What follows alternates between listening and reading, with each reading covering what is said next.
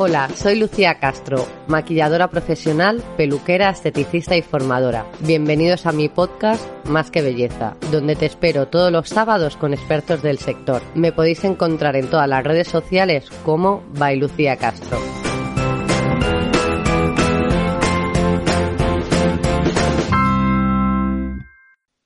Bienvenidos otra semana más a mi podcast Más que Belleza y esta semana tenemos a Micaela Brotons de Insight Cosmetics. Ella es farmacéutica y especialista en regulación cosmética. ¿Qué tal, Micaela? Hola, Lucía, ¿qué tal? Pues aquí estamos, hablando un poco de legislación. Sí, ella nos va a contar que la complicación que es leer las etiquetas de, de la cosmética, ella es especialista en ello y hoy nos va a resolver bastantes dudas. Por eso eh, tenía muchísimas ganas de hacer el podcast con ella porque creo que nos va a sacar de dudas a muchas personas. espero, espero, ¿eh? Espero poderos aclarar todas las eh, dudas que tengáis del etiquetado, pero he de decir que no es fácil. Como tú dices, no es fácil. No, no, no. Y seguramente lo terminaremos en el programa de hoy y nos quedarán dudas, porque mm, creo que es, es complicado, pero bueno. Sí. Aún así sabemos que, que tiene que haber transparencia en el etiquetado de los cosméticos, pero ¿cuál es la manera más veraz para que el consumidor sepa reconocer que un cosmético cumple con todos los criterios de calidad? Bueno, a ver, esto es fácil eh, porque todos los cosméticos que hay en el mercado deben cumplir obligatoriamente los criterios de calidad eh, nos avalan dos legislaciones o dos reglamentos a nivel europeo, que es eh, el 1223-2009, que es el general de cosmética, y luego el reglamento 655-2013, que es el reglamento que nos eh, habla sobre reivindicaciones cosméticas. Y en este nos dice que todo lo que tengamos que decir en el etiquetado tiene que ser verdad, es decir, no podemos mentir. Eh, el marketing llama mucho, pero todo lo que publicitemos en nuestros eh, productos cosméticos tiene que ser veraz, avalado por, por la documentación que pueda tener el producto y entonces eh, para que la gente se quede tranquila eh, todo lo que hay en el etiquetado eh, está es verdad. Hay un evaluador de seguridad que eh, se asegura que eso es verdad y si, y si no lo es, está incumpliendo la ley y ese producto debería ser eh, retirado. O sea, hay, hay controles en ese sentido. Hay bastantes controles que van revisando todos los etiquetados. Claro, eh, por ejemplo, la figura del evaluador de seguridad que mencionaba, eh, una de sus funciones no solo es evaluar la toxicidad del producto o la seguridad de ese producto cosmético como fórmula, sino también eh, su función es eh, avalar que todo lo que se reivindica en el, en el etiquetado sea verdad bien se apoya por estudios bibliográficos de los, de los ingredientes o bien por los estudios de eficacia que se le ha podido hacer al producto final. Hmm. Yo, por ejemplo, mira, cuando voy a comprar cosmética, que por ejemplo dices, quiero una crema que contenga ácido hialurónico y te viene en mitad del paquete con ácido hialurónico y tú vas a mirar los componentes y a lo mejor te pone ácido hialurónico que es el último casi. Ya. Que claro, no te está mintiendo, pero No. lleva muy poquito porcentaje. Claro, bueno, al final creemos que lleva poquitos porcentajes, pero al final eh, quizás sea el suficiente como para que ese ácido hialurónico esté haciendo efecto. O sea, me refiero, Claro. eh, para nosotros avalar en un producto cosmético que está presente un ingrediente y que ese ingrediente además hace X función, porque es verdad que sí que puede haber dos maneras de actuar. Decir que tiene ácido hialurónico, pero no decir qué hace ese ácido hialurónico, o sea, es decir, lo tiene, está ahí, está haciendo algo, Mm, quizá no. O decir, tengo este ácido hialurónico que hace este efecto de hidratante o antiedad, etcétera. Para cumplir esta segunda forma de, de reivindicar un ingrediente, tiene que estar al porcentaje que nos dice el proveedor que hace esa función. Por tanto, si el proveedor nos dice ácido hialurónico al 0,1 tiene efecto antiedad, en nuestra fórmula tiene que estar mínimo 0,1. Claro, es que es otra cosa que, que desconocemos, que es el porcentaje que tiene que llevar cada componente. Que nos hemos aprendido que si el componente está arriba en el etiquetado lleva más cantidad y si está abajo Sí. menos y, y parece como que nos están mm, estafando porque salga en la última línea. Sí, y no es, por ejemplo, eh, siguiendo el ejemplo del ácido hialurónico, te diré que yo tengo, yo trabajo con ácidos hialurónicos que la eficacia está al 0,05%. Eh, quizá lo ponga al final porque ya sabes que los ingredientes en el listado de INCI va en orden decreciente de concentración. Eh, quizá esté por debajo al final, final, final, pero al final es una concentración suficiente para que haga ese efecto porque el proveedor me ha dicho que al 0,05% tiene un efecto antiedad, por ejemplo. Claro, sí, que a veces en ese componente lleva más cantidad y nos puede llegar a irritar la piel o no es lo adecuado Hmm. O no es, es suficiente con tan poco. Igual es tan, tan eficaz un ingrediente que con poca cantidad ya lo tenemos, lo tenemos suficiente. Y Micaela, ¿quién regula el etiquetado de los productos? Pues el, el, etiquetado está en el reglamento que te mencionaba al principio, en el 1223-2009. Eh, este reglamento nos dice que, qué elementos tienen que estar obligatorios en el etiquetado de un cosmético. Siempre me referiré a, la Unión Europea, ¿no? Porque evidentemente hay otros reglamentos en otros países fuera de la Unión Europea, pero siempre me, me regiré en nuestro en España y en la Unión Europea en este en este caso. Eh, pero sí, este reglamento lo que nos dice es los puntos que deben de estar obligatorios en el etiquetado. Y luego también te quería comentar que a veces es complicado entender todas las etiquetas del producto y mira que según la normativa tienen que ser fácilmente legibles. ¿Cómo podemos comprender una etiqueta cosmética sin ser un especialista? A ver, eh, es verdad que eh, los textos y demás, o de todo lo que es el marketing, tiene que estar legible y es verdad. Eh, entonces, el que haga el, sobre todo, eh, creo que es más importante, más que el marketing, eh, es importante que esté fácilmente legible las precauciones de, de empleo, o sea, las precauciones de seguridad y el método de empleo las precauciones de uso. Hmm. Perdona. Eh, entonces, esas tienen que estar entendibles. Si alguien no entiende eso, eh, puede tirar hacia la persona que se lo está vendiendo, punto de venta, incluso la marca. Y luego ya está el INCI, que eso es muy difícil de entenderlo y yo entiendo que la gente se vuelva loca leyendo palabras que dices, ¿y esto qué significa?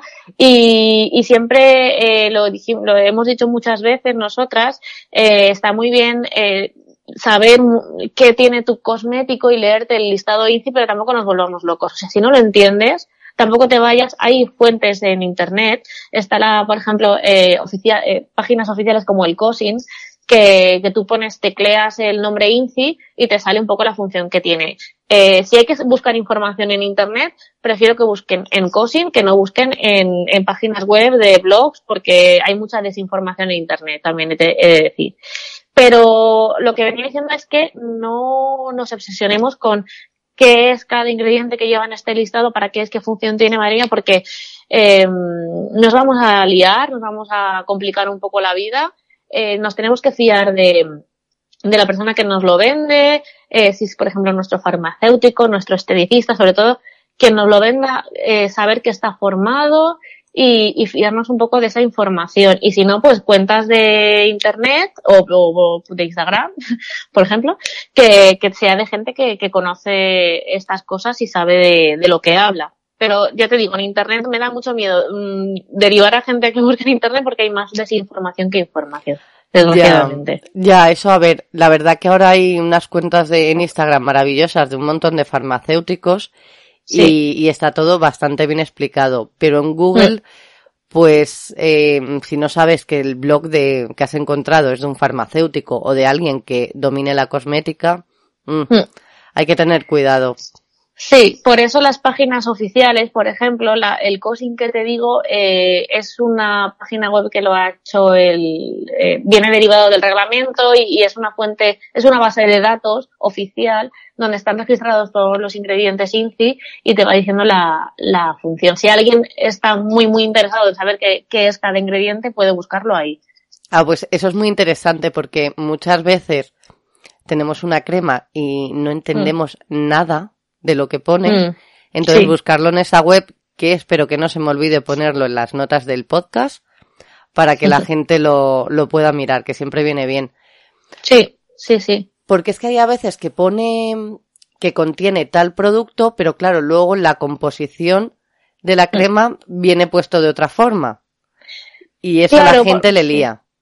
Claro, por ejemplo, suele pasar mucho con los con los ingredientes de origen vegetal, que eh, su nomenclatura oficial en el listado INCI es el nombre botánico y hay veces que sí que se puede asociar, pero hay muchas otras que son más difíciles de, de o sea, no tienen tanta lógica y, y, no, y no se relacionan tan bien. Por ejemplo, yo que sé, la manteca de karité es Butyrospermum parki, pues entonces, quien no conozca ese ingrediente, a ver, he dicho un ingrediente que es muy común y yo creo que casi todos ya estamos un poco familiarizados con él, pero quien, mm, no sé, quien venga de Nazca ahora mismo de, y no sepa absolutamente nada del tema y le pongan Butyrospermum parque y dice esto qué es. Entonces sí que es verdad que es bastante difícil. Por eso, eh, primero, el que hace el cosmético tiene que ser totalmente veraz y tiene que decir lo que tiene que poner y luego pues el, el, consumidor que no se obsesione con ir de ingrediente en ingrediente, saber qué es y se fíe en, lo que ponga tanto en el etiquetado como en el que se lo vende y que vaya a puntos de fiables de, de venta. ya decía, la farmacia en cuestión o tu punto, tu centro de, estetici, de esteticien, tu peluquero, lo que sea. Hmm. Y si compramos un producto y es que vemos que no está bien etiquetado, que vemos que es que está mal, eh, hmm. ¿qué podríamos hacer? Pues mira, a mí me ha pasado muchas veces con esto de que, que, estamos abiertos 24 horas y no paramos de, trabajar. Cuando veo que un producto eh, está mal hecho, yo se lo comento a la marca. Y se lo, yo, y se lo he comentado varias veces a algunas personas que al final, pues, eh, lo revisan y detectan que hay un error o, o no y te, no te ignoran, pero eh, seguramente para si hay un etiquetado mal hecho, eh, lo primero y lo más conveniente sería avisar a la marca más que hmm. avisar a cualquier autoridad sanitaria porque tampoco... Sí, que ha podido ser un error que todos somos humanos. Eso es. Eso hmm. es, eso es. Si vemos que, que no, que no te hacen caso, pues ya no sé si la Agencia Española del Medicamento entrará tanto a, intervenir en estas cosas, pero sobre todo decir solo a la marca, eso sí. Claro, es que tú, tú estarás, claro, 24 horas a la que vas a comprar una crema, vas a mirar y dices, mm, eso está mal. Pues sí, porque mm, trabajo en cosmética, pero es que al final mi hobby es cosmética y casi que sueño con cosmética. Pero eso, que, eso es maravilloso, que, que tu trabajo sea tu pasión, eso oh, es lo que nos gusta a todos. Sí, sí, eso yo soy, me considero una privilegiada totalmente. Hmm. O sea que sí, sí. Sí, sí, sí, yo animo a todo el mundo que tiene que trabajar en lo que, en lo que le apasione. Claro. Y siguiendo con, con el etiquetado. El punto verde que sale en la cajita, ¿qué hmm. significa? Pues mira, hablábamos el otro día en Instagram del punto verde. Eh, el punto verde, a ver, todo producto cosmético, bueno, todo producto cosmético o todo producto en general, porque esto no solamente aplica a producto cosmético, lo habréis visto también en detergencia, lo habréis visto en, en alimentación. Eh, hay una ley de residuos que tenemos que cumplir eh, los países miembros de la Unión Europea. Entonces, eh, todo el que haga una producción de un producto tienen que, eh, la ley de residuos lo que dice es que tiene que gestionar el, el, residuo que se genera tras el uso de ese producto. Es decir, en este caso es el envase. El, el productor o el dueño de la marca lo que puede hacer dos vías. O bien, gestionar el, la gestión del, del residuo, es decir, encargarse él mismo de recogerlo de, y luego cuando lo recoge, eh, pues reciclarlo o limpiarlo para un reutiliza, una, una, reutilización, o bien derivárselo a una empresa eh, externa que es Ecoembes. Ecoembes es una empresa que está asociada con, pues, eh, son los contenedores que vemos, etcétera. Entonces, eh, Ecoembes puede hacer toda esa gestión por ti, siempre y cuando pagues a Ecoembes una tarifa y entonces el punto verde lo que viene a, decirnos es que esa empresa ha pagado a Ecoembes y entonces ese residuo o ese envase se puede gestionar de la manera con, con Ecoembes, que para el usuario final eh, significaría que, que, pueda reciclarlo en el contenedor eh, que sea, en el de papel o en el de plástico, mm. por ejemplo. Entonces es curioso porque yo, por ejemplo, tiro la, la caja del envase al cartón, al papel. Sí, sí. Y la empresa está pagando porque reciclen ese Eso envase. Es. Claro, Ecoembes al final es una empresa privada que lo que hace es eh, gestionar los residuos, entonces, pero claro, esa, esa empresa tiene que alimentarse, o sea, tiene que, eh, necesita dinero, entonces las empresas pagan a Ecoembes para que todo ese gestión de residuos se haga, que no es, o sea, muchas veces eh, nosotros somos, eh, trabajo con mis clientes son marcas, ¿no? No son el, usuario final. Entonces, muchos de mis clientes me dicen, pero esto es obligatorio. A ver, no, no lo es, porque si tú te lo puedes gestionar tú solo, eh, lo puedes hacer, entonces no te obligan a pagar Ecoembes, pero si tú no lo puedes hacer y no es viable, eh, Ecoembes lo hace por ti. Entonces, eh, es una forma de pues ahorrarte toda la logística y todo lo que hay detrás de recoger residuos. Hay otras marcas que lo hacen, por ejemplo, eh, no sé si conoces la marca Las. Eh, Las, Las lo que hace es eh, una gestión de, que ofrece al, al consumidor final. Si lleva cinco botes vacíos, te regala una mascarilla. Entonces, eso ya está haciendo la gestión de la recogida del residuo, porque al final está fomentando al consumidor a que se lo traiga a la tienda. Y luego ellos mm. allí harán su proceso, pues su limpieza o etcétera. Eh, también el otro día hablábamos de una marca que es española, que es RRR, creo, que es así, Biocosmetics, que también hace un poco lo mismo. Son envases de aluminio que, que en los puntos de venta tienen un incentivo el consumidor que devuelve el envase, mm, no sé, un descuento o lo que sea, y entonces ellos recogen el envase y lo limpian para volverlo a envasar y volverlo a vender. Entonces esa gente que se hace su propia gestión del residuo no le hace falta pagar a Ecoembes porque ya lo están haciendo ellos por su cuenta. Entonces, si te fijas en sus envases, no lleva un punto verde. Vale, vale. Entonces, es como, eh, es un impuesto, es como un impuesto que tiene que pagar la empresa. Mm, no, porque no es obligatorio. Vale. ¿Sabes? Entonces es, eh, es como un contrato de obra y servicio, como quien dice, yo te estoy pagando Ecoembes para que esto lo hagas por mí. Vale. Por ejemplo. Vale, vale. Vale. Bueno, claro, no es un impuesto porque, como tú dices, no es obligatorio, pero mm. tienes que tener algún tipo de gestión con el residuo. Claro, lo que es obligatorio es cumplir la ley de residuos, que es lo que te mm. comentaba. Entonces, o bien lo haces tú o bien lo hace alguien por ti. En este caso no puede, no hay miles de empresas donde puedes elegir el, el que más te convenga. Aquí es o lo haces tú o lo hace Coende. Vale, me parece muy interesante. Me voy a fijar en, en lo del punto verde porque eso, eso creo que no lo tienen todos, ¿eh? No, no lo tienen todos, pero sí que lo tienen muchos. Entonces, mm. eh, bueno, eh, también es verdad que el, punto verde está asociado a Ecoembes y Ecoembes es una marca española. Entonces, eh, otros productos que no puedan tener el punto verde son productos que no vengan, que vengan de otros países. Otros países tendrán otra gestión del residuo diferente, entonces igual no existe el punto verde. Claro, pero al venderse en España tendrán que, gestionarlo, ¿no? Mm, no tiene por qué es que es un poco complejo, pero por ejemplo, productos que si son importados y el, el, el, responsable del producto está aquí en España, sí.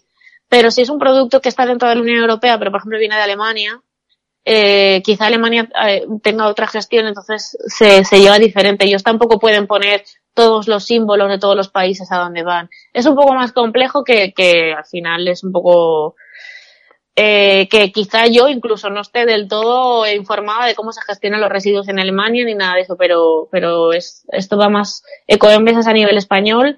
Creo que Francia tiene un símbolo eh, igual, creo, o parecido, pero ya más allá de allí yo ya Hmm. me has pillado. Yo creo que... estudiar y nos daría para otro podcast, seguro, de verdad. No, pero creo que esta parte eh, sí le va a interesar a la gente porque creo que no, no todo el mundo sabe ese funcionamiento del punto verde. Que lo han visto y han dicho que hay que reciclarlo. Ya está. Creo que, hmm. que ahí nos habíamos quedado la mayoría.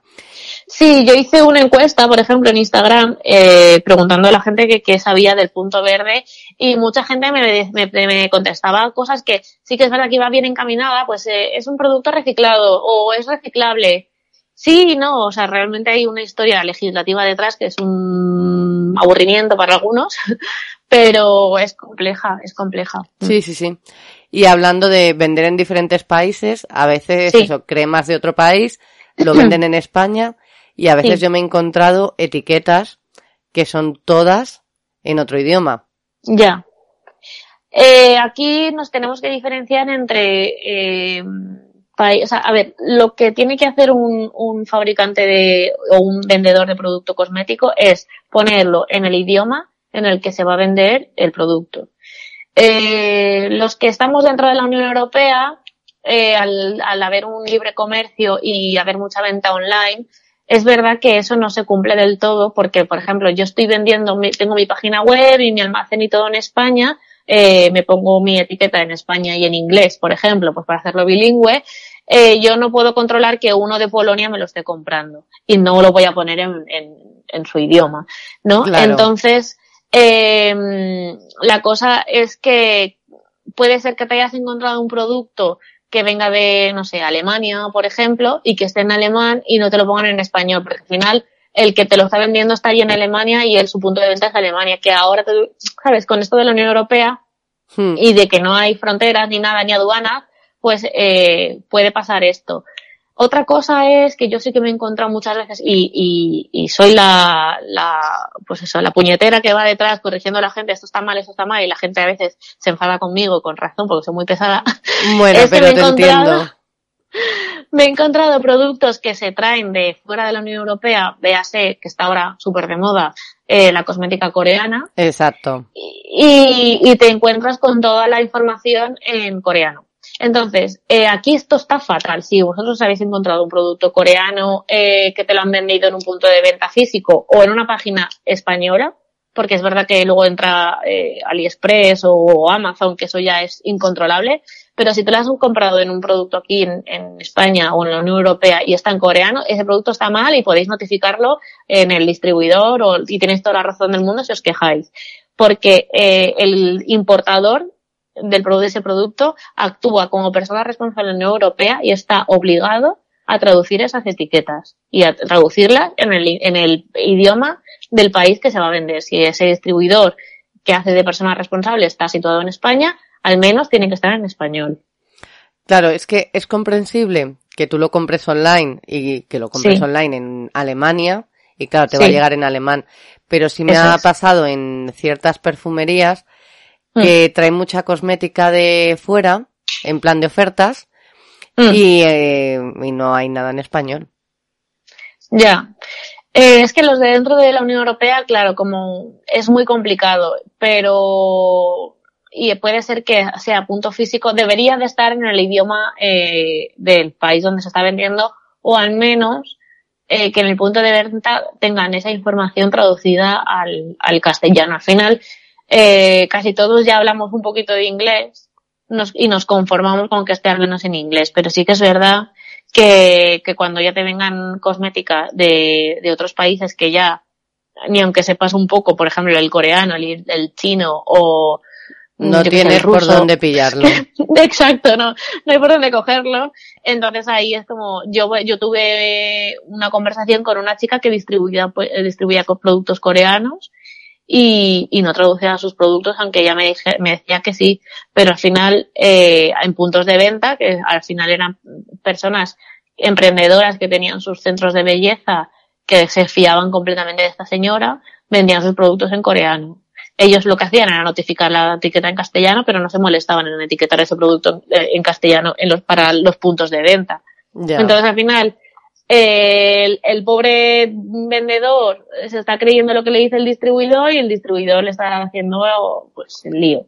Ya, es que más que nada porque puede haber algún componente al que seas alérgico, eh, mm, justo ese no te lo hayan traducido la coreana medianamente, digo Corea como Alemania, como tal. Sí, sí, cualquiera. Y, mm. y claro, puedes tener un problema y ahí sí que la marca se puede buscar un problema.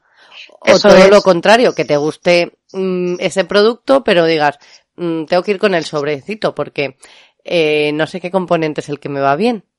Ya, eso es.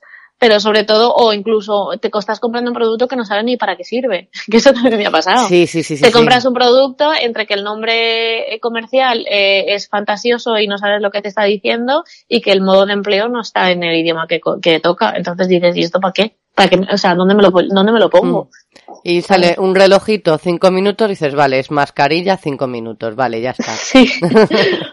Pero en principio el consumidor no tiene que hacer eso, sino que se lo tiene que dar, el consumidor final tiene que dar toda la información masticadita y, y, y, fácil de entender porque, porque para eso estamos los técnicos, para hacerlo fácil para el consumidor, o sea, un poquito de esfuerzo y traducir las etiquetas. Sí, sí, sí. Pues yo creo que mm, no nos dejamos nada del etiquetado. Bueno, puede ser súper amplio, ¿no? Pero de lo más importante creo que no nos queda nada. Mm, no, eh, simplemente pues eh, que esté en el idioma, que esté en los puntos obligatorios, que, bueno, no nos hemos entrado en detalle, pero sobre todo que esté la composición, el modo de empleo, las precauciones de uso, que son súper importantes y nada, y, y, que, y que disfrutamos de, disfrutemos de la, de la cosmética sin, sin volvernos locos en leer etiquetas. Que para eso ya las leemos nosotros y os la traducimos y os la ponemos en, en blogs, en podcast o en, o en Instagram. Sí, pero los aficionados a la cosmética, pues sí. les encanta mirarlo y, y es entendible que hay que saber qué es lo que te compras. Eso es verdad. Yo la primera, que voy como una tonta leyéndome las etiquetas. Haces bien. Pues bueno, Micaela, ha sido, ha sido un placer. Se me ha pasado volando. Sí, hablando de, de etiquetas. Así que cuéntame bien dónde te podemos encontrar. Pues como decías al principio, yo formo parte de una cuenta en Instagram que se llama Inside Cosmetics, que realmente soy yo con otras dos compañeras que trabajamos en la industria y ahí lo que hacemos es desgranar un poco, eh, pues eso, hacemos, cogemos un producto, lo probamos y, y desglosamos INCI, os traducimos el INCI para que no tengáis que volveros locos y buscar vosotros en internet, os decimos un poco nuestra opinión y un poco en qué, en qué está formado el producto y demás. Y nada, y luego está mi proyecto Inside Cosmetics Lab, que es por quien quiera hacerse una marca cosmética propia, pues estamos ahí para lo que queráis, para ayudaros a sacar vuestro producto adelante. Pues esa es muy interesante. ¿Sí? Sí, sí, sí, sí, Pues nada, muchas gracias a todos por estar ahí y nos vemos la próxima semana.